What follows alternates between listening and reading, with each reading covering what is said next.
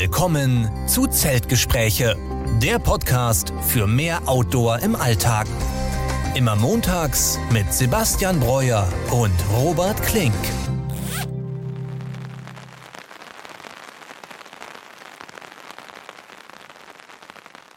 Ja, und damit herzlich willkommen zur 41. Folge unseres Podcasts Zeltgespräche. Diese Woche wieder mit mir Robert Klink und mit Sebastian Breuer. Sebastian, grüß dich. Hi Robert, guten Abend. Ja, aber Sebastian, heute direkt mal ein anderes Bild. Wir haben natürlich immer auch eine ja, Kameraübertragung, wenn wir unseren Podcast aufnehmen und ich sehe direkt, dass du woanders bist, nämlich, glaube ich, in deinem Camper, richtig? Jo, wir nehmen heute, oder ich zumindest nehme heute live aus dem äh, Camper auf. Wo ich genau bin, erzähle ich dann nochmal später. Ähm, der Aufbau hat super geklappt. Ich habe mein Mikro hier, mein Laptop hier und dann sehen wir uns übers iPad auch noch. Äh, und super Empfang, also ich bin vorbereitet. Wie ist es bei dir? Ja, ich bin auch super vorbereitet, ja. wie immer. Bei dir ist ja, quasi heute die Generalpro das erste Mal äh, unterwegs jetzt im Podcast. Hoffen wir mal, dass das alles gut klappt. Ja, ansonsten äh, es mir gut. Schon zwei Wochen wieder rum und ich finde, man merkt auch langsam, dass jetzt der Frühling vor der Tür steht, oder? Wie ist das bei dir im Süden? Ja, also jetzt erzähle ich am besten schon mal dann, dann ganz von, von ja, der Geschichte, mal. wie es jetzt passiert ist. Und zwar ähm, Genau, unser Plan ist ja, dass wir uns jetzt demnächst in äh, Madrid treffen und dann nach Portugal fahren, um dort den Fischer Trail zu starten. Mhm. Da freue ich mich auch schon unglaublich drauf und die Vorbereitungen laufen da wirklich auf Hochtouren. Ähm, ich hätte mir jetzt so überlegt, dass ich dann vielleicht mit meinem Rollen und zu Hause schon etwas eher los war, also genau eine Woche eher. Und habe dann ein paar Stops eingebaut, einmal in der Schweiz und dann noch zweimal in Frankreich. Der zweite Stopp in Frankreich wird dann Bordeaux sein, wo wir uns dann treffen und mhm. wo wir dann zusammen äh, nach Madrid weiterfahren. Und ich hatte mich dann auch wirklich auf ja, Frühlingstage eingestellt und äh, das Wetter eher so für Portugal, Frankreich beobachtet, aber nicht für die Schweiz.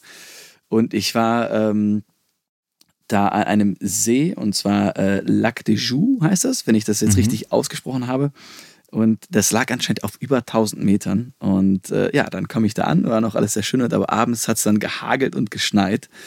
Ähm, und dann bin ich auch noch am nächsten Tag weitergefahren durch eine unfassbare Schneelandschaft. Also das war wirklich noch metertief im Schnee versunken, alles vereist, da waren Schilder, dass man Schneeketten braucht. Und ich dachte mir so, oi, oi, oi wie schaffe ich es denn überhaupt jetzt noch nach Frankreich? Ähm, jetzt stehe ich aber zum Glück hier am Lac de Ponty, äh, da aus der Gegend, wo Wolvik auch herkommt oder mhm. gewonnen wird. Äh, und hier haben wir jetzt wirklich einen super Tag, ich glaube 17, 18 Grad draußen, herrlicher Sonnenschein. Vogelgezwitscher. Und ich, ich sehe das schon im Hintergrund ja? bei dir. Also da sieht man die Sonne, so ein paar, ich glaube, Birken sehe ich da im Hintergrund und ich höre auch ein bisschen Vögelgezwitscher. Vielleicht hören das die Zuschauer auch.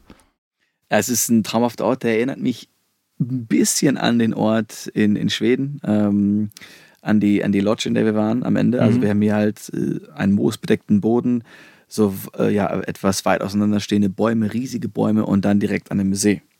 In diesem See kann man gerade leider nicht schwimmen, wegen einer, einem Algenbefall, aber ich bin schon rumgejoggt zumindest. Ähm, und ja, es klappt alles hervorragend. Also ich habe genug Gas dabei. Ich muss eventuell das eine Gasventil ein bisschen fester ranschrauben, glaube ich. Ich glaube, da mhm. entweicht immer ab und zu ein bisschen was. Aber ansonsten äh, Wasser, Gas, Strom, es klappt wirklich super. Es ist fast ein Kinderspiel.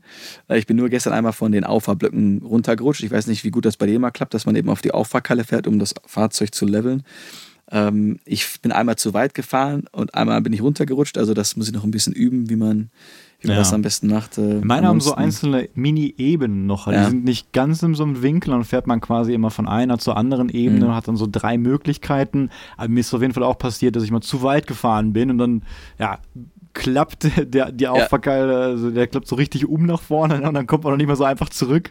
Also muss man echt ganz vorsichtig machen. Zu zweit ja. natürlich immer besser als alleine. Da muss man echt dann ein Stück fahren, rausgehen, Handbremse anziehen, wieder rein und gucken. Ja, aber im Großen und Ganzen klappt das.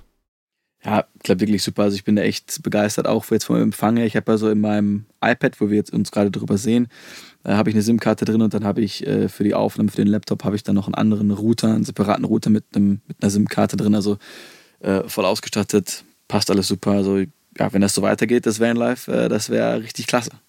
Und wie ist das so generell jetzt Ende März? Ist schon viel los quasi auf den Campingplätzen. Wir haben auch schon mal darüber gesprochen, dass halt viele mhm. Plätze erst irgendwie im April aufmachen und du bist ja auf speziellen Stellplätzen, glaube ich, unterwegs, die jetzt das ganze Jahr auch aufhaben. Und sind da viele andere Leute oder bist du da mehr alleine? Ja, sehr gute Frage. Also ich hatte erst einfach ganz normal bei Park 4 Night Google Maps nach Campingplätzen geschaut.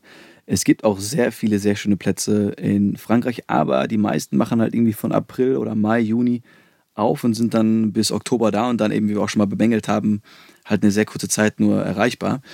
Aber es gibt wirklich wundertolle Plätze von diesem äh, Municipal Car Park oder Camping Car Park heißt es. Äh, das ist halt von, ich denke mal, von Frankreich einfach zur Verfügung gestellt. Ähm, und die sind das ganze Jahr offen. Äh, man hat dann halt nicht immer die sanitären Anlagen, aber man hat immer Strom und mhm. Wasser und auch eine Grauwasserentsorgung. Und ich stehe jetzt hier gerade, ich würde schätzen, mit drei, vier anderen Campern. Man hat freie Platzwahl. Also diese Nebensaison, dass man darin reist, ist, glaube ich, echt cool. Also ich weiß nicht, ob es jetzt hier Nebensaisonpreise sind. Man zahlt so 12 bis 13 Euro für die, für die Nacht hier. Ähm, aber so, ja, ich könnte mir den Platz aussuchen. Ich habe links und rechts gar keine Nachbarn.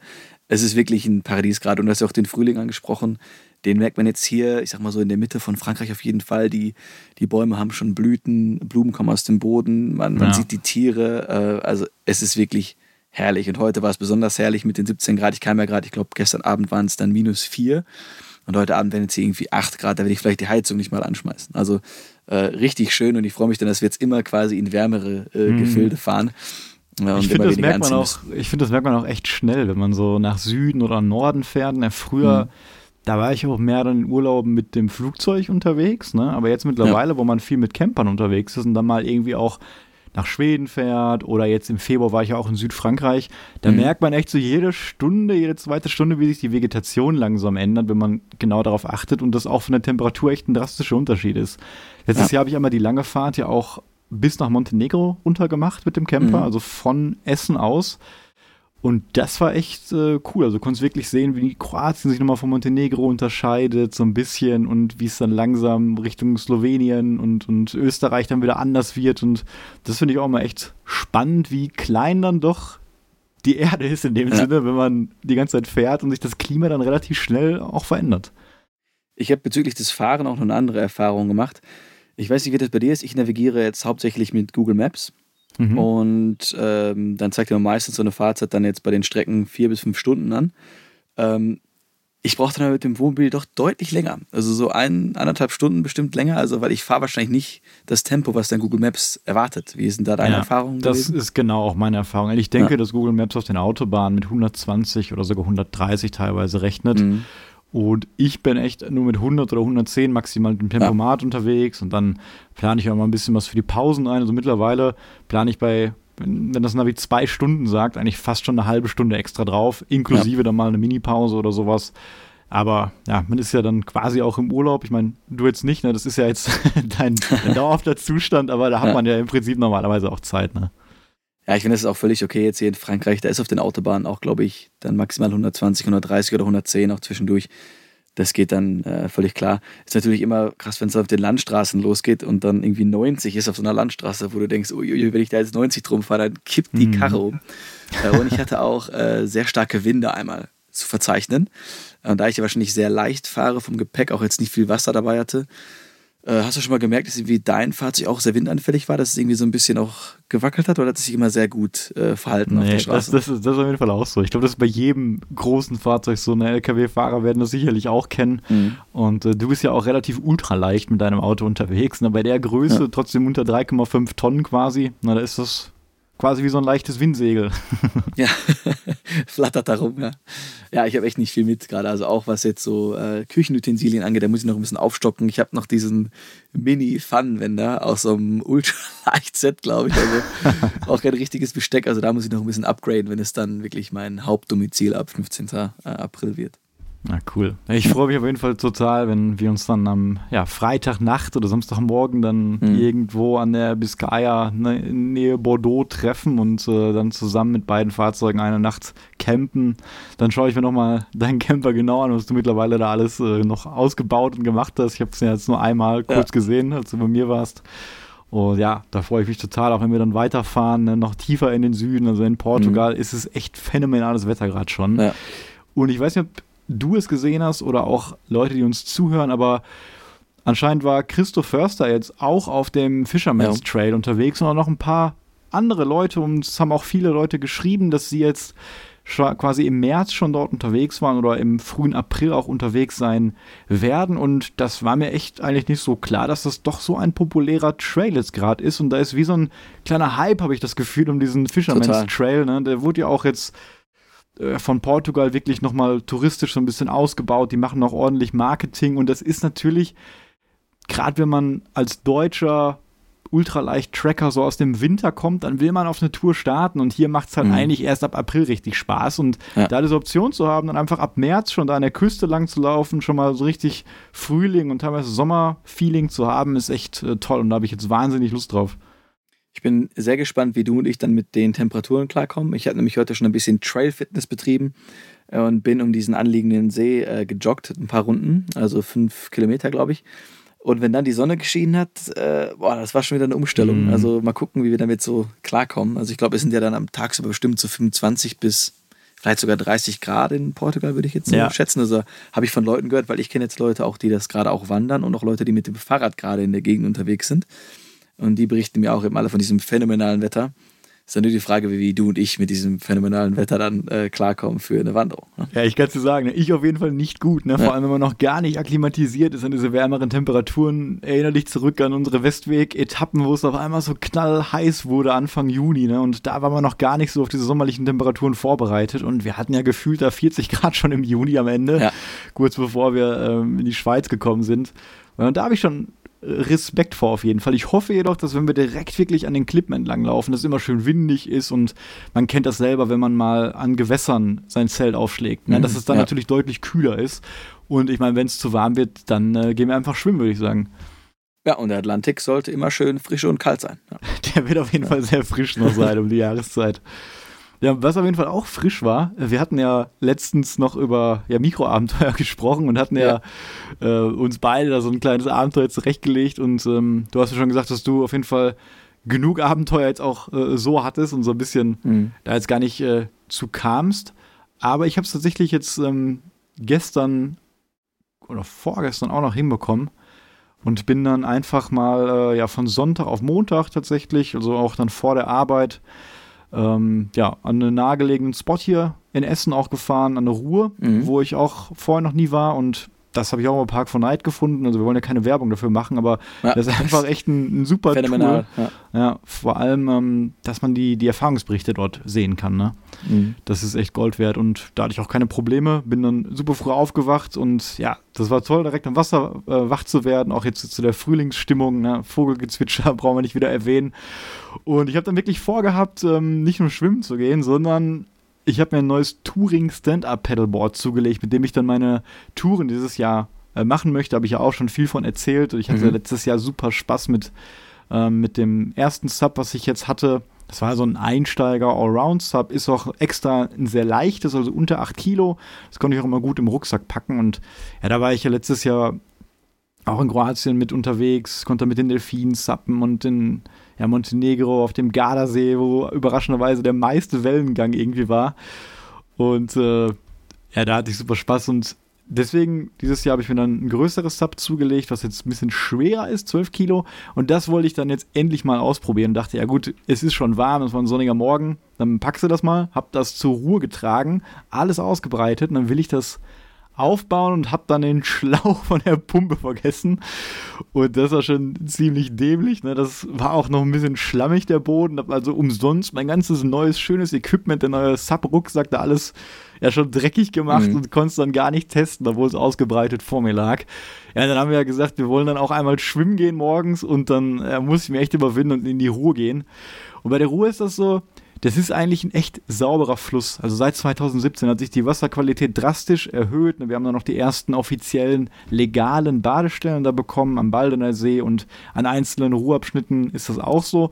Ja, nur gerade wenn es halt sehr viel geregnet hat und der Ruhrpegel sehr, sehr hoch ist, dann ja, sagt man, dass das halt noch ein bisschen risikoreich sein könnte, weil eben da teilweise dann Abwasser auch mit reinkommt, wenn der Wasserpegel eben so hoch ist. Trotzdem, äh, es sehr sauber aus zumindest und bin dann auch kurz reingegangen. War aber dann echt sehr, sehr kalt, muss ich sagen. Also wir hatten ein Grad morgens draußen und die Ruhe war dann gefühlt, würde ich sagen, nicht viel wärmer. Ein bisschen wärmer mhm. als die Außentemperatur. Und ich habe sie tatsächlich auch noch nie so stark fließen sehen. Also ich hatte teilweise echt dann Angst, okay, geh mal nicht zu weit rein, wo es tief wird. Weil man kennt es natürlich aus Flüssen immer das Risiko ne, des, des Stroms unter der sichtbaren Oberfläche. Und mhm. da will ich natürlich ja. kein Risiko eingehen ne, und konnte mich zumindest dann so ja, auf einen Meter Wassertiefe begehen begeben und äh, hab's aber dann auch nicht länger als eine Minute da drin ausgehalten. Und ja, dann kam ich raus und bin auch direkt dann nach Hause gefahren, noch so halb klatschnass und äh, direkt dann hier unter die Dusche gesprungen und dann war ich, ich glaube, um halb neun dann zu Hause und war dann auch direkt super wach und super fit für den Start in die Woche gestern. Hört sich total, total geil an, bin ich fast neidisch. Ich wollte nur einmal fragen, wie weit warst du da im Wasser? Also so bis zum Kopf, wie das auf Instagram zu sehen war? Ja, ich habe schon, ich bin schon geschwommen quasi, aber mhm. das war jetzt maximal wirklich da, weiß ich, 1,30 tief. Also ich, ich stand dann so in der Hocke, weil ich einfach, ja. wie gesagt, da nicht tiefer reingehen mhm. wollte. Da war wie so eine kleine Bucht und da war die Strömung jetzt nicht vorhanden oder nicht so stark. Das äh, ja, habe ich mir vorher angeschaut. Und äh, ich konnte aber trotzdem reingehen, aber irgendwie tauchen oder so, da bin ich jetzt nicht äh, untergetaucht. Ja. Ja, und wie du gesagt hast, ich schulde dir quasi noch ein äh, Mikroabenteuer in dem Sinne. Ich habe es nämlich nicht äh, geschafft. Ich habe extra die beiden Campingplätze hier auf der Fahrt an dem See ausgewählt. Aber in der Schweiz, diese minus 4 Grad, das hätte ich, glaube ich, nicht Schon überlebt. Hart, echt. Es ist keine Lüge, ich wollte jetzt hier in den äh, Lac de Ponty reinspringen, ja? aber da ist leider das Baden strengstens verboten wegen einer gewissen Algenbildung. Okay. Äh, ich hätte mich vielleicht darüber hinwegsetzen können, aber so was diese Gesetze oder die Regelungen ne, für die Natur eingeht, da wollen wir auch immer einigermaßen einhalten. Äh, deswegen schulde ich dir da auf jeden Fall äh, noch eins. Spätestens werde ich ja dann im Atlantik sein. Ne? Ja, wollte ich gerade sagen. Dann kannst du ja der Erste sein, der dann äh, nach dem Trailtag mal oder in der Pause mal kurz in den äh, Atlantik springt. Und äh, sehr enttäuschend von dir, dass du dann das Sub nicht selber mit dem Mund aufgeblasen hast, weil die Leute ja wissen, ich mache ja immer unsere, unsere Schlafmatratzen, die mache ich ja immer fertig. Und wahrscheinlich hätte ich deinen Sub schon aufgekriegt, ne? Ja, das würde ich dir zutrauen nach der ganzen ja. Übung. Aber das ist natürlich, ist natürlich so ein großer ja, ja. Druck im Spiel beim Sub, da hast du echt keine Chance. Aber na gut, dann, dann werde ich das ausprobieren, äh, wenn wir mhm. aus Portugal zurückkommen. Ja, ja und ich habe auch ähm, gestern nochmal mir die einzelnen Tagesetappen angeguckt. Ähm, wir haben ja dann doch diese 37 Kilometer da einmal gehabt, die auch viel durch Sand verläuft. Die ist jetzt doch ein bisschen kürzer geworden, weil ich gesehen habe, dass die halt oft gerade bei den offiziellen Etappenenden in so Städten mündet. Und die kann mhm. man einfach skippen. Man läuft quasi an der Küste entlang und dann geht es immer in so ein kleines Dorf. Ja. Und dann wieder an der Küste weiter. Aber man kann quasi die ganze Zeit an der Küste bleiben. Und dann ist die längste Etappe, die wir jetzt haben, glaube ich, 34 Kilometer. Und auch die Campgrounds, wo wir dann sind, die sind echt, echt super schön. Also alles so Kiefernwälder, richtig Licht und dann hat man Herrlich. richtig viel Platz, äh, seine Zelte aufzubauen. Und auch alle immer küstennah, bis auf einen. Das heißt, man kann dann auch nach dem Zeltaufbau nochmal abends irgendwie zum Sonnenuntergang an die Küste vielleicht noch ein bisschen schwimmen. Und ja, ich glaube, das wird super, super cool. Ja, kompletter Wahnsinn. Also die Bilder, die ich ja da schon gesehen habe. Ich will mich nicht zu viel spoilern, aber es sieht wirklich traumhaft aus. Ja. Und dann diese, diese Campgrounds auch, da ist ja, wir wollten ja ursprünglich dieses Jahr den äh, West Coast Trail in Vancouver laufen mhm. und da immer in Strandnähe schlafen. Und jetzt haben wir eben das Pendant in, in Europa mit Portugal. Ja, stimmt. Das ist dann eigentlich ein guter Vergleich. Ne? Dann kann ja. man zumindest was Ähnliches machen. Genau. Ja, du hast gerade schon angesprochen, Training für den Trail. Ne? Und ich muss sagen, dass ich jedenfalls gefühlt auch relativ wanderuntrainiert äh, gerade bin. Deswegen mhm. habe ich mich bemüht, jetzt auch in letzter Zeit wieder mehr Tagestouren äh, zu machen. Also ich war jetzt diesen Winter nicht so viel Wandern wie letzten Winter, würde ich sagen. Vor allem habe ich ja. diese fünf Kilometer, die ich da mir vorgenommen hatte, täglich nicht immer gemacht. Hm. Und dann habe ich mir jetzt eine Tagestour mal am Sonntag rausgesucht in Hünxe. Da war so ein Naturgebiet und habe mir gar nicht so viel von äh, versprochen. Das waren 15 Kilometer und das war echt eine, eine Hammer-Tour. Habe ich auch über Autoactive gefunden. Mir fällt der Name gerade auch nicht ein, aber war super schön. Mir ist nur leider wieder ein Fauxpas passiert, wie beim letzten Mal, dass ich da äh, im Winter unterwegs war und dann mein Handy auf einmal ausgegangen ist und ich dann mhm. quasi den Weg nicht mehr rausgefunden habe. Und da war es jetzt so, dass der Trail quasi eine 8 gebildet hat und so eine Schleife hatte. Und ich habe dann leider dummerweise einmal, ähm, ich war mit einem Kumpel, der mich verquatscht und habe dann die Abzweigung verpasst. Und dann ist es mir so nach einem Kilometer aufgefallen und dann, gut, dann bin ich zurückgelaufen und bin dann, was ich dachte, die Abzweigung war, die entlang gelaufen. Mhm. Aber das kann man sich nicht so gut vorstellen, aber das war im Prinzip, wie gesagt, eine 8 auf der Karte und ich bin dann nicht den eigentlichen Weg lang gelaufen, sondern ich bin quasi die, die Route zurückgelaufen. Also ich bin den Weg entlang gelaufen, wo ich eigentlich rausgekommen wäre von der einen Seite. Ja. Und dann echt nochmal ein, zwei Stunden lang gelaufen, bis ich mir irgendwann gedacht habe, auch auf dem, auf dem Handy, was ich hatte, oder auf meiner Navi-Uhr, das wird ja immer mehr, die Distanz. Und die Estimated Arrival Time wird immer später, immer später, bis ich dann verstanden habe, ja, dass ich dann die ganze Zeit wieder rückwärts laufe. Und dann sind wir echt Offroad einfach komplett durch den Wald gelaufen, habe mir zwei Zecken noch eingefangen, also die ich zum Glück beim Krabbeln erwischt habe. Ja. Aber ähm, habe ich auch jetzt um die Jahreszeit herum jetzt auch nicht so mit gerechnet, Mitte März, nee, als sie schon so aktiv ja. waren und ich war auch da in Laub unterwegs. Und ähm, ja, dann haben wir es dann irgendwann doch noch wieder zurück zum Startpunkt geschafft, weil wir da viel mehr Kilometer als gedacht hat, wieder viel länger gedauert, war super anstrengend und Zecken auch noch eingefangen, aber wie am letzten Mal hat das dann auch noch äh, ein bisschen spannender natürlich gemacht, ne, weil man auf einmal wieder ja, Offroad gegangen ist und äh, mit einem neuen Hindernis konfrontiert war. Und das war dann am Ende des Tages auch ein sehr, sehr gutes Training. Und war das dann der Kollege, mit dem du schon mal diesen äh, Routenfauxpas hattest? Ja, genau. Den habe ich ja. natürlich auch versprochen. Ja, diesmal geht da nichts schief, ne, ja. weil er auch äh, jetzt nicht die größte Wandererfahrung hatte. Und den mhm. habe ich jetzt mal öfters mitgenommen. Und äh, ja, das ist natürlich lustig, wenn man dann immer sagt, ja, ich, ich mache das öfter und ich bin dann der, der Outdoor-Profi und der Tracking-Profi oder was weiß ich. Und dann geht beim ersten Mal das Handy aus und man hat kein Navigations-Backup und beim zweiten Mal verläuft man nicht, das ist doof. Ja. Aber naja, kann jedem passieren. Deswegen Klar. Auch bei Tagesetappen, meine Empfehlung, geht genauso vor wie bei der Tracking-Tour, immer zwei oder ein Backup für die Navigation dabei mhm. haben. Und ähm, ja, mit der Uhr wäre das nicht passiert. Also wenn die wirklich vibriert hätte, das macht ja meine, die von Garmin, ja. die Instinct, und wenn man da den Trail verlässt, dann ist das super. Und ja. Also das macht ja dann auch noch ein bisschen mehr Spaß, eben unsere gewisse Ungewissheit da reinzupacken. Ich finde es dann nur etwas amüsant, dass wir auch gerne beschreiben, wie wir halt andere Leute für das Thema begeistern und dann nimmst du die ja. Leute mit und dann geht immer alles schief. Ja, genau. Also den Spaß keinen Abbruch tun, sage ich mal. Nee, auf keinen Fall. Und ähm, was ich auch noch erzählen kann, ist, dass ich leider genauso wie du damals beim Westweg, da hattest du dich ja vorhin Dolomiten mit dem Mountainbike verletzt und dein mhm. Handgelenk verstaucht. Und ja. dasselbe habe ich jetzt auch. Also beim Bowlern habe ich mir leider eine Handgelenksverletzung zugezogen und die jetzt auch seit anderthalb Wochen leider nicht besser wird. Deswegen werde ich auf dem Trail auch mit einer Handgelenkschiene diesmal wie du am Start sein. Äh, ich werde so eine Bandage nehmen, also keine feste Schiene mit Metall, aber ich will schon darauf ja. achten, dass ich da mein Handgelenk ein bisschen schone. Ähm, deswegen wechseln wir uns jetzt ab. Letztes Jahr warst du dran, dieses Jahr ich und nächstes Jahr haben wir wahrscheinlich beide und eine Schiene um. Also mal gucken. Welche Hand ist es denn bei dir? Äh, es ist bei mir die linke. Bei ja. dir war es auch die linke, ne? Bei mir ist auch die linke, ja. Kannst du den ja. Rucksack auch selber aufsetzen oder musst du dir da auch helfen, wie du mir geholfen Ach stimmt, das musst du ja auch machen. Tatsächlich ja. habe ich da echt einen, einen, Schmerz, wenn ich das mache, aber ich, ich krieg's wohl noch äh, alleine hin. Okay. Aber dann äh, ja, kannst du das diesmal bei mir machen. Dann sind wir wenigstens quitt aus dem letzten Jahr. Ja, leider tut mein rechtes Handgelenk auch weh, weil ich äh, mich beim Snowboarden noch langgelegt habe. Diesmal auf das rechte Handgelenk. Ist nicht ganz so schlimm wie letztes Mal, aber vielleicht müssen wir uns dann beide einfach mit den Rucksäcken helfen, wie zwei alte Opis beim Aufsetzen und dann ja, genau. laufen wir weiter. Wir haben ja noch den Jerome dabei, der hat ja die ja. PCT-Erfahrung, der kann das alles dann noch besser handeln. der kann mit allen Verletzungen und Krankheiten den Trail schaffen und dann kann er uns auch dadurch prügeln. Ja. Genau, genau. Ja, ansonsten hätte ich noch eine, eine Outdoor-News. Ähm, eine kleine Outdoor-News. Anscheinend, mhm. ich weiß nicht genau, wann das passiert ist, aber es gab eine kleine Outdoor-Rechteänderung in NRW. Und ja, Sebastian, wir sind ja immer bedacht darauf, uns an die Gesetze zu halten, soweit es geht und respektieren auch dann, ja, die Rechte eben, wo man schlafen darf, wo man übernachten darf, wo man Feuer machen darf. Obwohl das natürlich manchmal wirklich schade ist, ne, dass man auf einigen Trails dann gezwungen ist, irgendwie in ja, Unterkünften auszuweichen, die jetzt nicht so schön in der Natur liegen. Mhm. Aber wenn man sich jetzt das Recht in Nordrhein-Westfalen zumindest betrachtet, ähm, das will ich auch nochmal klarstellen, das war teilweise auch vorher auch so. Aber man unterscheidet zwischen erstmal dem Übernachten und Zelten oder Bivakieren generell in Naturschutzgebieten. Na, das ist immer verboten.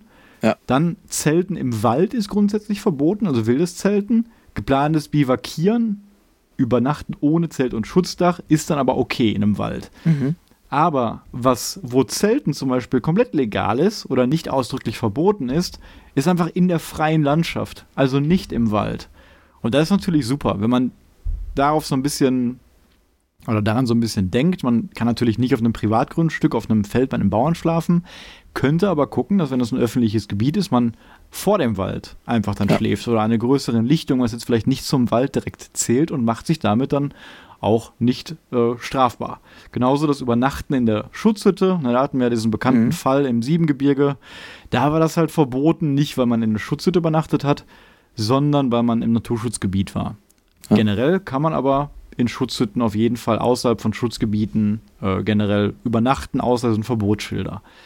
Ja, und eine Besonderheit ist auf jeden Fall auch nochmal der Rothaarsteig, denn da ist es so eine Sonderregelung, dass das Bivakieren unter freiem Himmel und der Schlaf in Schutzhütten auf jeden Fall dort geduldet wird. Obwohl es dann teilweise auch ein Naturschutzgebiet wohl ist. Und das Aha. ist auf jeden Fall ein großer Grund, finde ich, genauso wie es eigentlich im, auf dem Westweg auch war. Dort haben wir auch legal oder zumindest geduldet in Schutzhütten über Nacht oder an Schutzhütten gezeltet, obwohl wir uns mhm. da großteilig auch in Naturschutzgebieten befunden haben. Da gibt es auch ja. Ausnahmen, ja, diese Badener Höhe kommt mir da in den Kopf. Da gab es schon öfters Probleme mit Leuten, die da versucht haben zu schlafen. Aber so ist auf dem Rotersteig auch, quasi der Mini-Westweg. Dort könnt ihr dann auch legal ähm, ja, das normale Tracking ausüben, ohne da irgendwie besonders auf Unterkünfte auszuweichen. Und mhm. da ich den Rotersteig auch noch nie gelaufen bin, sondern nur den ja, längeren Sauerland-Höhenflug, der aber nicht von Nord nach Süd geht, sondern von West nach Ost, habe ich jetzt echt Lust, den Rotersteig in Angriff zu nehmen und den auch mal zu laufen. Und man muss auch sagen, wenn ich jetzt an den Schwarzwald denke, es ist auch dann entgegen der Angst ja auch nicht so, dass wir da die Schutzhütten dann komplett vermüllt vorgefunden haben, sondern es sind ganz klar, dass wirklich outdoor-begeisterte Menschen das an, äh, anstreben und da übernachten und das auch wirklich dann fast besser als vorher zurücklassen. Also ich denke, dass es dann beim Rotersteig auch genauso gut hinterlassen sein wird und ähm, ja, finde ich auch ein super toller Weg eben. Leute wissen ja auch, dass da die Wiesente in der Nähe sind, die würde ich ja, ja gerne genau. mal sehen. Am besten nicht, dass sie über meinen Biwak laufen. Ähm, ja, coole Strecke, die ich mir auch gerne angucken würde.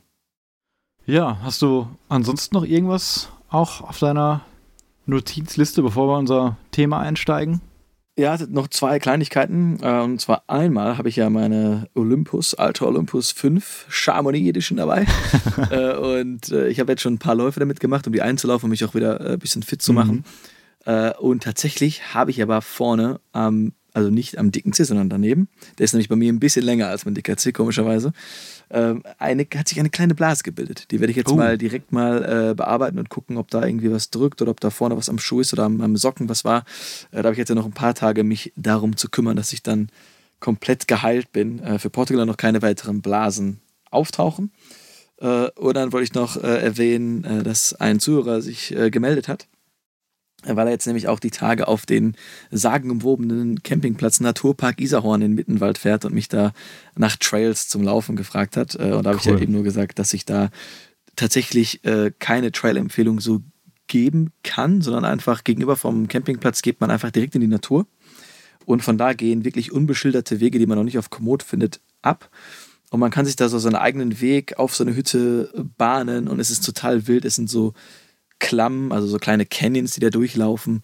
Und da kann man einfach mal loslaufen und dann so zwei Stunden nach oben und dann wieder zwei Stunden nach unten, ist dann vier Stunden unterwegs äh, und hat dann so ein richtiges Abenteuergefühl, wenn man mal ohne so einen Plan äh, losgegangen ist. Mhm. Und das finde ich auf jeden Fall cool, dass da jetzt Leute auch diesen, diesen Spot entdecken, weil den kann ich einfach nur jedem empfehlen, äh, direkt an der Isar an, der wirklich kristallklar. Ja, das ist so Isar. schön ja. immer beschrieben ne? und auch die Fotos. Ja. Äh, da hast du ja damals auch deinen Dachzeltcamper vorgestellt. Und dann hat man ja mhm. auch diesen Platz, glaube ich, im Hintergrund gesehen und ja, das sieht natürlich genauso aus, wie man sich so eine wilde Natur irgendwie vorstellt, ne? Gerade ja. in Deutschland.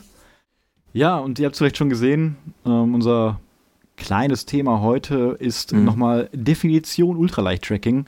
Denn das sind einfach Sachen, das ist natürlich ein unserer Kernthemen, da sprechen wir immer drüber, aber gerade diese Definitionssachen, das ist manchmal so ein bisschen kompliziert, da kriegen wir auch immer viele Fragen zu, ne? genauso wie das Schuhthema übrigens. Da kriegen wir auch überraschend viele Fragen zu und dann, mhm. du, du, sprichst ja auch jede Woche im Prinzip darüber, aber das ja. interessiert die Leute einfach und vielleicht sollte man echt nochmal eine extra Schuhfolge machen, weil ich kriege da auch immer so viele Fragen und werde nach den Hokas gefragt, Erfahrungsberichte, ne, da können wir vielleicht echt nochmal was machen. Im Prinzip ähm, geht es mir bei dem Ultraleicht-Tracking-Definition nochmal um diese ganzen Differenzierungen, wie man die Packliste wirklich ähm, ja, aufbaut und vor allem, welche Standards es da gibt, um eben eine Vergleichbarkeit zwischen eigenen Packlisten zu schaffen oder auch um die mit anderen Menschen zu vergleichen. Und ich habe mir zum Beispiel als Trick in den Jahren angewöhnt und ich finde auch schön, wenn das eigentlich so Standard wäre, wenn man die Packlisten auf eine Größe normt. Das heißt, auch wenn man jetzt selber quasi ähm, L hat, so wie das bei uns ja beiden meistens so ist, oder den Kilt in extra Länge hat, dann kann man natürlich für sich selber, um wirklich zu wissen, wie schwer ist denn mein Base Weight, äh, Base Weight, mhm. das jetzt in L angeben, in größeren Größen. Aber zur Vergleichbarkeit auch mit anderen Produkten und anderen Packlisten ist es ja eigentlich dann sinnvoller, wenn man die Größen auf M normt. Denn ja. es ist natürlich jetzt irgendwie kein Konkurrenzdenken, habe ich eine leichtere Liste als eine andere Person. Aber man kann natürlich die Sachen nicht wirklich vergleichen, ähm, ja, von der, nicht Qualität, aber von dem, von der Leistung, die man von dem Artikel pro Gramm bekommt, wenn der eine ja. in der Größe L rechnet, mit dem Kill zum Beispiel, der andere hat einen anderen Hersteller und ratet das aber in M und man schreibt es vielleicht nicht dabei, dann ist natürlich mhm. komisch auf dem Packlisten, man kann es gar nicht nachvollziehen. Ja. Deswegen finde ich das eigentlich etwas, was, was man so als Standard irgendwie einführen könnte, sage ich mal, dass man das normt, das mache ich dann auch immer. Und dann haben wir natürlich diese Unterscheidungen generell erstmal mit der Space Weight, haben wir schon mal gesagt, also die, die Grenze in Deutschland, die liegt dann meistens bei unter 5 Kilo, wo man sagt, okay, das ist jetzt so ein ultraleicht Set. Eigentlich ja. klassisch sind es sogar nur 4,5 Kilo. Und ähm, das ist natürlich das Base Weight. Alles, was im Rucksack ist, also nur im Rucksack, außer die Sachen, die man konsumiert. Und da gibt es natürlich auch immer Unterschiede, was man da vielleicht mitzählt und was nicht. Und grundsätzlich, was keiner, glaube ich, mitzählt, ist da das Wasser, was man hat. Also man nimmt da nur die, die Trinkbehälter, wirklich die Flaschen. Natürlich alles an Nahrung, die man hat, zählt man da nicht mit. Da ist es ja eigentlich komischerweise so, dass man sich da um die Verpackung keine Gedanken macht. Ne? Also man würde jetzt nicht ja. auf die Idee kommen, irgendwie beim Track and Eat oder so die Verpackung rauszurechnen, ne? sondern das zählt alles zusammen. Das ist wahrscheinlich ein bisschen übertrieben. Aber da kann man sich natürlich auch drüber Gedanken machen, ob man dann, es macht natürlich auch von der Organisation manchmal mehr Sinn, dass man so kleine Ziploc-Beutel nimmt oder extra Food-Bags, die man dann mitnimmt und vorher schon zu Hause die ganzen Plastikverpackungen abmacht und das in die Beutel reinpackt. Dann hat man natürlich auch weniger Müll unterwegs und kann das ganze Plastik zu Hause lassen. Ist natürlich dann auch vielleicht ein Gedanke, den man verfolgen könnte. Ja, und was auch noch zu dem Consumables auf jeden Fall bei den meisten zählt, ist der Brennstoff. Mhm. Und das mache ich ja zum Beispiel auch, oder wie bei den Gaskanistern, dass man sagt, eine Gaskartusche, eine 100 Gramm Gaskartusche hat jetzt 100 Gramm Gas drin. Und dann muss man natürlich wissen, wie viel wiegt denn überhaupt der Container, in dem das Gas ist, also die Kartusche selbst. Und das ist meistens so 90 Gramm bei der kleinsten Größe. Und dann ist man eben bei 190 Gramm insgesamt und wird dann quasi 100 Gramm dort abziehen. Genau. Und so kann man dann eben seinen Base Weight, finde ich, einigermaßen richtig berechnen. Und dann gibt es natürlich einige, ich sehe jetzt mal Streitfälle, das macht dann jeder anders. Ne? Zum Beispiel, Sebastian, wie willst du das sehen? Das Toilettenpapier. Ist das ein Konsumgut und willst du das dann zum Baseweight mitzählen oder nicht? Also, bei mir persönlich ist es auf jeden Fall ein Konsumgut. ähm, also, ich würde es vielleicht, ähm, ja, es ist kritisch, weil Nee, ich würde es, weil es ja wieder auffüllt, würde ich es als Konsumgut nehmen. Ja, sehe ich auch so. So mache ich das eigentlich auch. Und ja. zum Beispiel, wenn ich jetzt auf meine Packliste irgendwie sowas wie Ibuprofen mhm. so kleine Grammartikel nehme, dann tue ich das dann, dann würde ich das dann nicht irgendwie jetzt extra als Konsumgut zählen, ne? aber vielleicht irgendwie jetzt so eine größere Creme oder was weiß ich, was man halt, ich finde, was man so bei jedem Trail benutzt, ne, was dann weg ist, äh, das sollte man dann wirklich als, als Verschleißartikel, als Konsumgut nehmen, aber jetzt so richtig situative Artikel, die man eigentlich nur im Notfall ja. feiert oder sehr selten benutzt, ähm, ja, die kann man dann äh, vielleicht genau, weil doch als, als ja. nicht dazu zählen, ja. Weil idealerweise hat man ja nicht alle Schmerzmittel äh, aufgebraucht. Ne? Also das ist wirklich eher, wie du sagst, für Notfall und Toilettenpapier ist eben klar consumable. Und auch was du mit dem Gas gesagt hast, ist ja dasselbe Prinzip wie mit dem Wasser, dass wir das Wasser eben äh, als, als nachfüllbar sind und die Flasche aber gewogen haben und die natürlich die leere Flasche mit reinzählt, genauso wie der leere Gascontainer. Genau. Und danach gibt es natürlich dann, wie gerade schon gesagt, das, das Worn Weight. Also alles, was nicht im Pack ist, sondern was ich trage, das ist dann mhm das One Weight, das getragene Weight und da ist zum Beispiel der Standard erstmal, dass die Tracking Poles da mitzählen. Also die zählen nicht zum Basisgewicht dazu, sondern die kann ich da rausrechnen, wenn ich unter die Grenze von 5 Kilo vielleicht kommen möchte. Die Trackingstöcke und alles an Kleidung, was ich trage, sind ein eigenes Gewicht. Und da ist dann auch die Frage, wie wandere ich denn normal? Oder in den meisten Fällen, wenn ich so eine Packliste für das ganze Jahr vielleicht mache, zählt dann der Midlayer zum Base Weight oder eher zum One Weight. Bei mir ist es zum Beispiel so, die Jacke, die Puffy Jacket, die zähle ich immer zum Base Weight, weil die habe ich eigentlich immer im Rucksack, während ich laufe und nur wenn ich eine ja. Pause mache oder abends im Lager bin oder manchmal bei sehr kalten Nächten auch schlafe, hole ich die raus und sehe das dann eigentlich wie eine Schlafsack als zusätzliche Isolierung. Der Midlayer, da kann man sich drüber streiten, weil ich würde sagen, in den meisten Fällen, außer jetzt im Hochsommer, wandert man eigentlich mit einem dünnen Fleece Midlayer. Deswegen zähle ich den eigentlich noch zu One Weight dazu und nur die Jacke als Baseweight, oder was meinst du?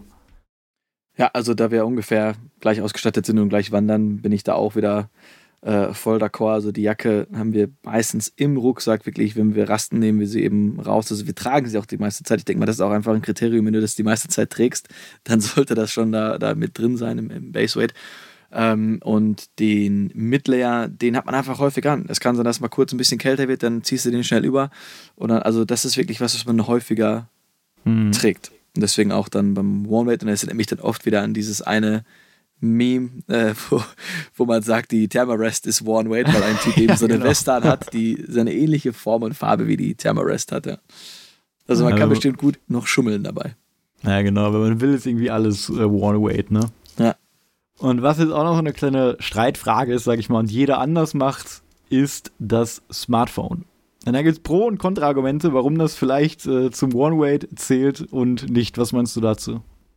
Auch wieder eine kritische Sache. Ähm, hängt vielleicht auch davon ab, wie man es selber trägt. Also hast du es in deiner Hosentasche? Hast du es irgendwie in, in so einem Päckchen am Ärmel oder wie hast du es in deinem Körper? Also trägst du es quasi angezogen in deinen Klamotten oder hast du es im Rucksack? Mhm. Wenn es im Rucksack ist, trägst du es und dann würde ich logische Schluss Schlussfolgerung sagen, gehört es eben zum Baseweight dazu. Weil ich könnte ja auch so gucken, ich habe jetzt ein relativ altes, schweres Handy. Dann könnte ich ja vielleicht lieber, okay, ich nehme jetzt vielleicht dann doch lieber äh, mein älteres iPhone 6 oder sowas, dann vielleicht ein bisschen ja. weniger wiegt. Also ich finde, das ist auch das Hauptargument, ne? weil ich persönlich zähle das Handy auch zum One-Weight. Einerseits, weil ich das immer in meiner Hose quasi integriert habe. Ne? Es ja. ist immer in meiner Pocket, ich habe es nie im Rucksack.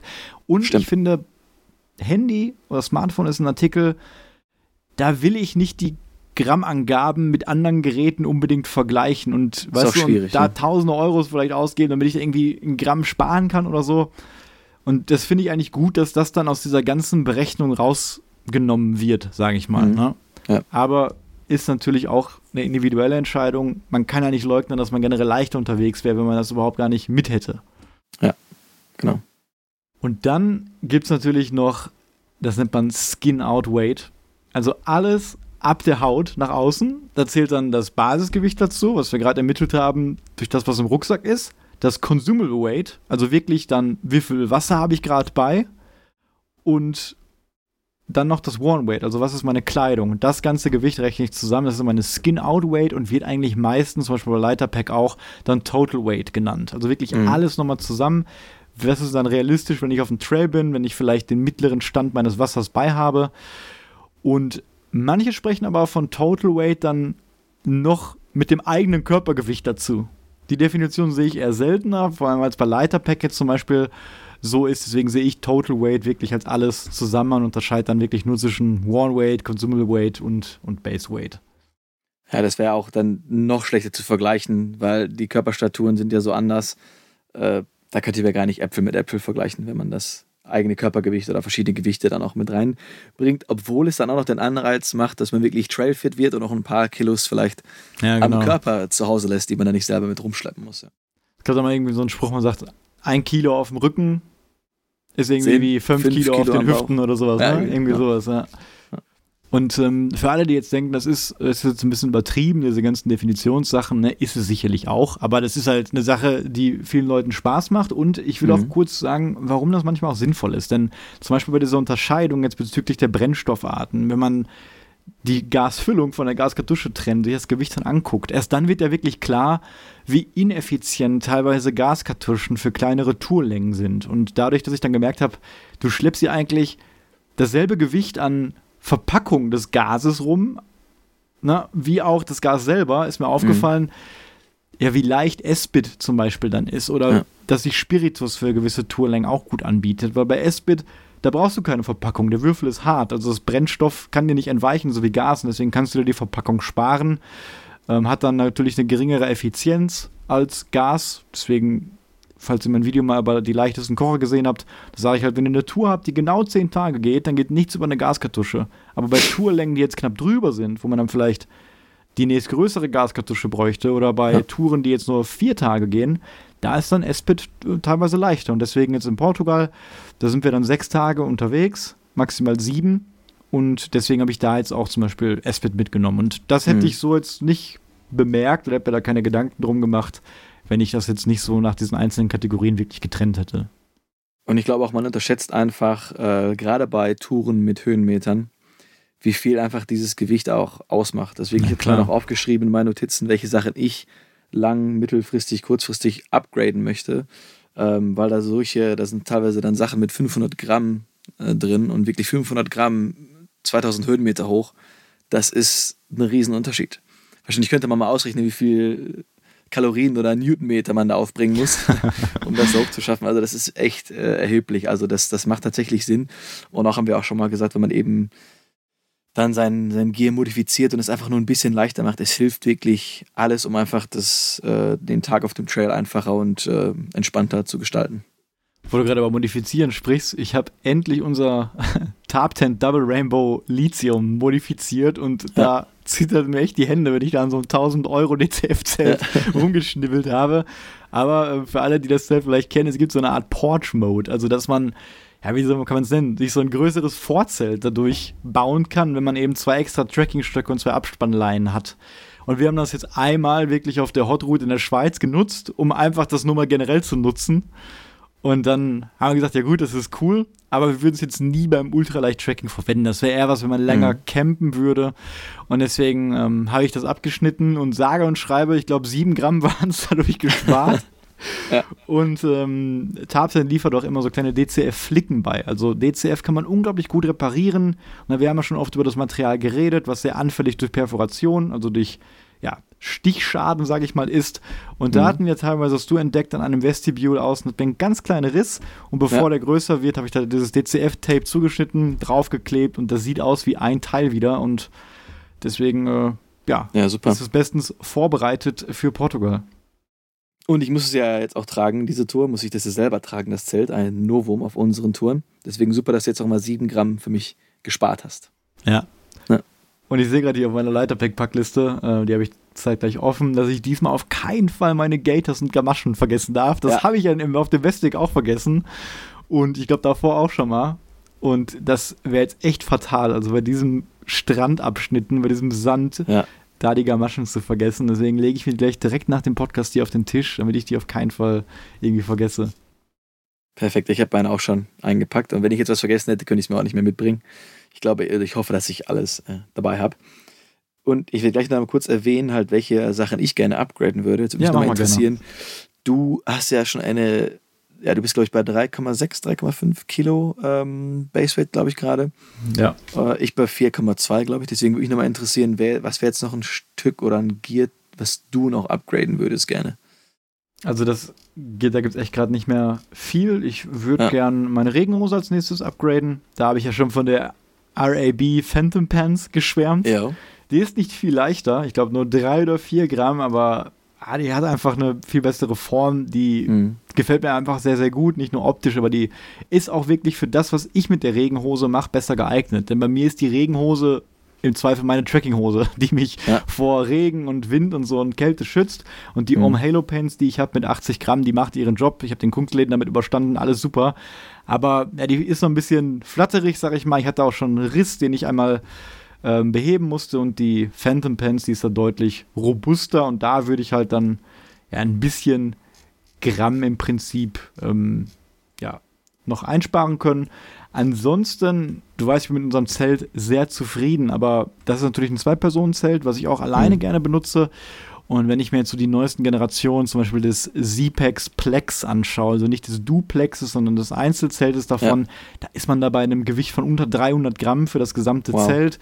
Ja. Und ähm, wenn ich dann kein freistehendes Zelt bräuchte, was ich eigentlich in Deutschland meistens tue, weil wir auch oft in Schutzhütten damit übernachten, dann würde ich auch nicht meine 145 Zentimeter langen Trackingstöcke nehmen, sondern würde die dann vielleicht durch die Gossamer Gear LT mhm. 5 ist das, glaube ich, ersetzen, die dann nur 139 Gramm pro Stock wiegen, mit dem man dann auch das Plex aufspannt und ist dann natürlich deutlich leichter unterwegs. Aber wie gesagt, ich bin eigentlich generell gerade sehr happy mit meiner Packliste. 3344 Gramm. Ah, und wow. äh, wird dann jetzt gegebenenfalls. Ah, genau, die, die Isomatte Die würde ja. ich gern upgraden auf die NXT-Generation. Ist natürlich jetzt einfach zu schade. Ich habe ja die letzte Generation des alten Modells jetzt quasi. Aber wie gesagt, ich hätte gern die NXT-Generation. Vielleicht auch für den nächsten Winter, haben wir auch schon mal drüber gesprochen. Mhm. Ähm, die X-Term, also das Wintermodell, die dann auch nicht viel schwerer ist, aber diesen horrenden R-Wert von 7,3 hat, der wirklich äh, phänomenal ja. ist für das Gewicht. Unschlagbar. wie, wie sieht es bei dir denn aus? Ja, das Hauptteil natürlich ganz klar. Ich bin seit jeher ein riesen Schlafsack-Fan. Ich schlafe da drin super und habe wirklich zwei Top-Modelle. Allerdings kratzen die beide halt in, an der 1 Kilogramm-Marke deutlich. Und äh, im Synthetikbereich gibt es einfach nichts anderes, was eben so ein, also bis minus 4 oder bis 0 Grad eben super hält. Und da komme ich eigentlich an dem Kilt einfach nicht vorbei. Und die Kills sind ja dann wirklich Hälfte des Gewichts teilweise. Äh, und dann 500 Gramm einfach so zu sparen, das muss ich auf jeden Fall irgendwann in Angriff nehmen. Äh, dann auch natürlich die Thermarest-Matte, von der du gesprochen hast, die war auch auf meiner Liste. Ich dachte, dir zu vergessen, hätte ich dir das jetzt unter die Nase reiben können. Äh, und dann habe ich mir noch Sachen oder extra Sachen aufgeschrieben, weil ich habe natürlich noch ein paar mehr Sachen mit generell als du. Denn auf dem Westweg habe ich ja gesehen, dass Jerome so ein cooles PCT-Tuch dabei hatte, mit dem er ab und zu dann halt seine, seinen Topf sauber gemacht hat.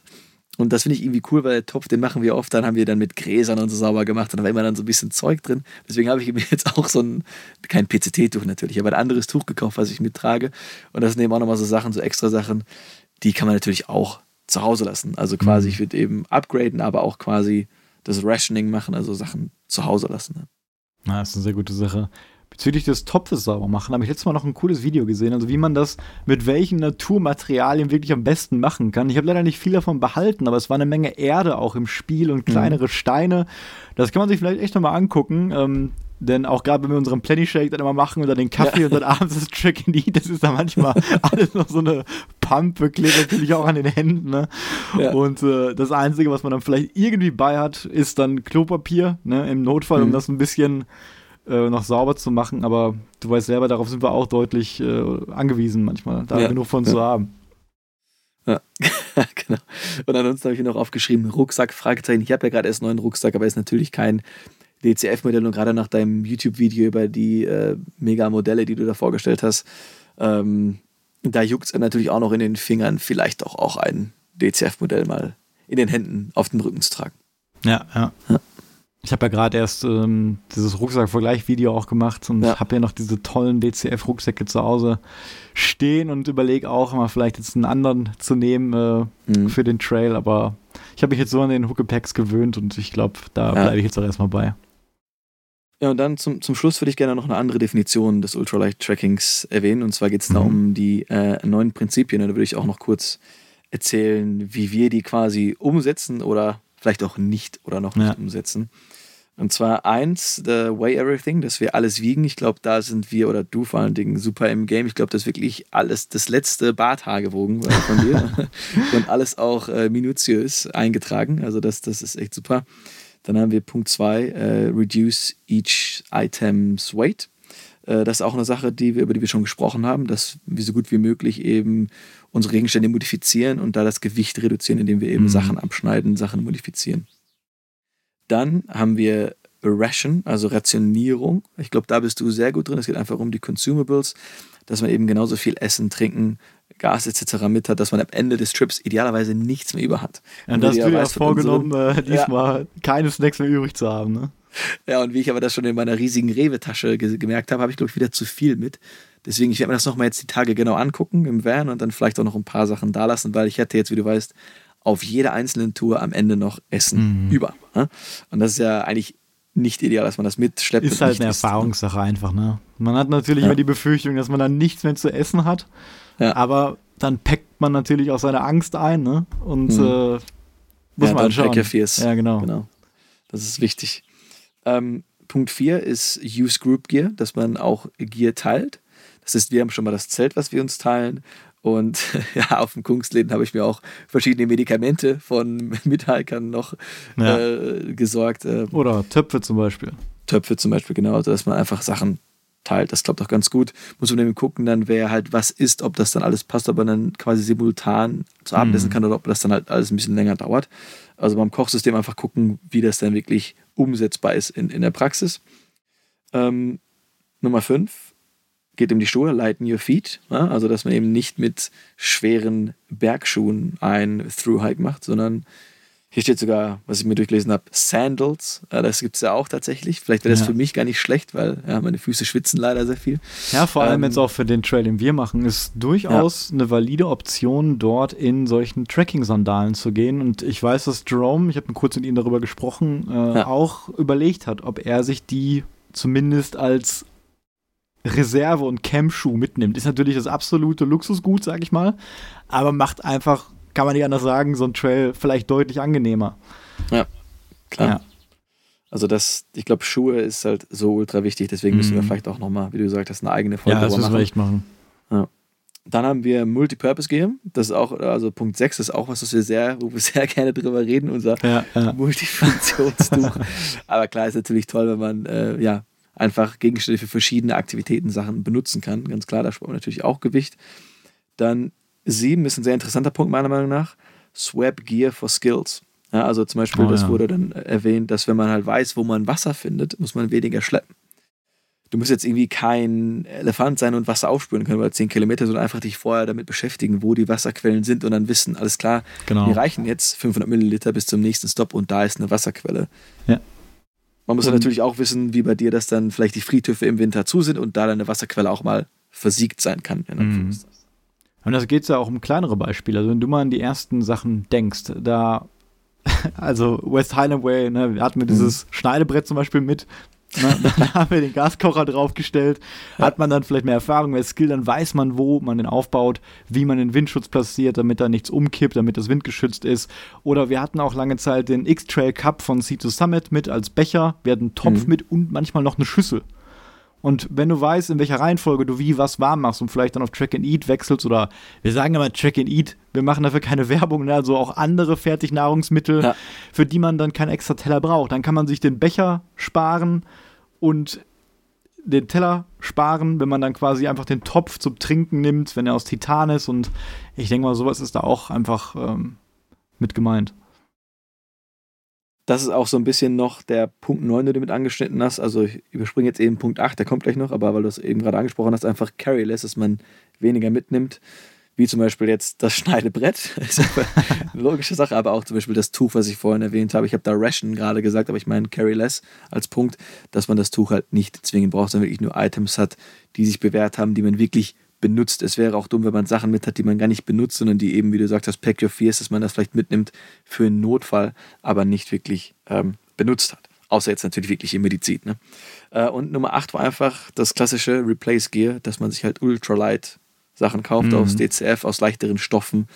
Ähm, die Preise sind natürlich happig, aber es zahlt sich einfach aus, es sind Qualitätsprodukte und man kann damit lange Spaß haben.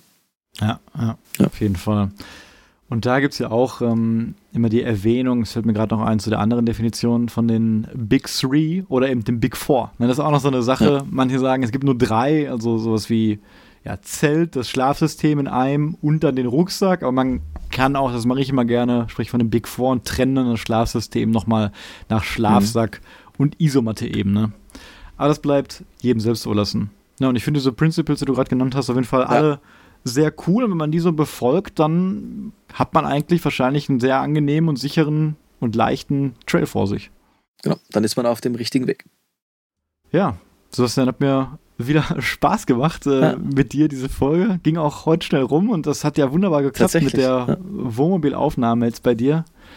Und ich sehe auch, die Sonne scheint immer noch und ich höre auch gerade wieder Vogelgezwitscher und die Internetleitungen scheinen die auch stabil gehalten zu haben. Deswegen bin ich schon gespannt, wo wir dich in den nächsten zwei bis vier Wochen dann hören werden. Ja, das steht noch ein bisschen offen, wo ich dann sein werde. Ich hoffe, dass natürlich nicht zu viele Nebengeräusche unterwegs waren, denn mein Wohnmobil ist jetzt nicht gedämmt wie eine Wohnung, ja, ganz ja. klar. Ähm, aber ich hoffe, dass es jetzt keinen unbedingt zu sehr gestört hat. Zum Schluss wollte ich noch eine Sache sagen, ähm, und zwar biete ich auf meinem YouTube-Kanal auch eine Mitgliedschaft an. Ja. und äh, das ist nicht nur ein Abo, sondern dann kann man wirklich Mitglied werden. Das kennt ihr vielleicht, mhm. äh, gibt es auch bei anderen Seiten. Und ich sage das deswegen, weil ich, seitdem ich das mache, habe ich immer, wenn ich Outtakes in meinen Videos habe, egal ob draußen in der Natur, wenn da mal irgendwas passiert ist oder ich mich irgendwie versprochen habe oder hingefallen bin oder auch bei den Produktvideos zu Hause hier, habe ich mir immer so kleine Schnipsel als Outtake bereitgebracht und ich habe noch kein Mitglied und ich will quasi für alle Mitglieder will ich so eine Art Outtake-Video bereitstellen. Und das ist ein Aufruf, ne, sobald ein, ich ein Mitglied habe, ne, das kostet ja. bei mir jetzt gerade 1,99 Euro, damit unterstützt ihr mich so ein bisschen. Mhm. Ähm, wenn da mein erstes Mitglied ist, dann werde ich dieses Outtake-Video mal schneiden. Das steht dann allen Mitgliedern zur Verfügung. Ne, deswegen eine kleine Eigenwerbung. Dann würde ich mich äh, freuen, wenn ich das selber mal schneiden kann. Und ich glaube, das wird ziemlich witzig. also das Outtake-Video muss ich sehen.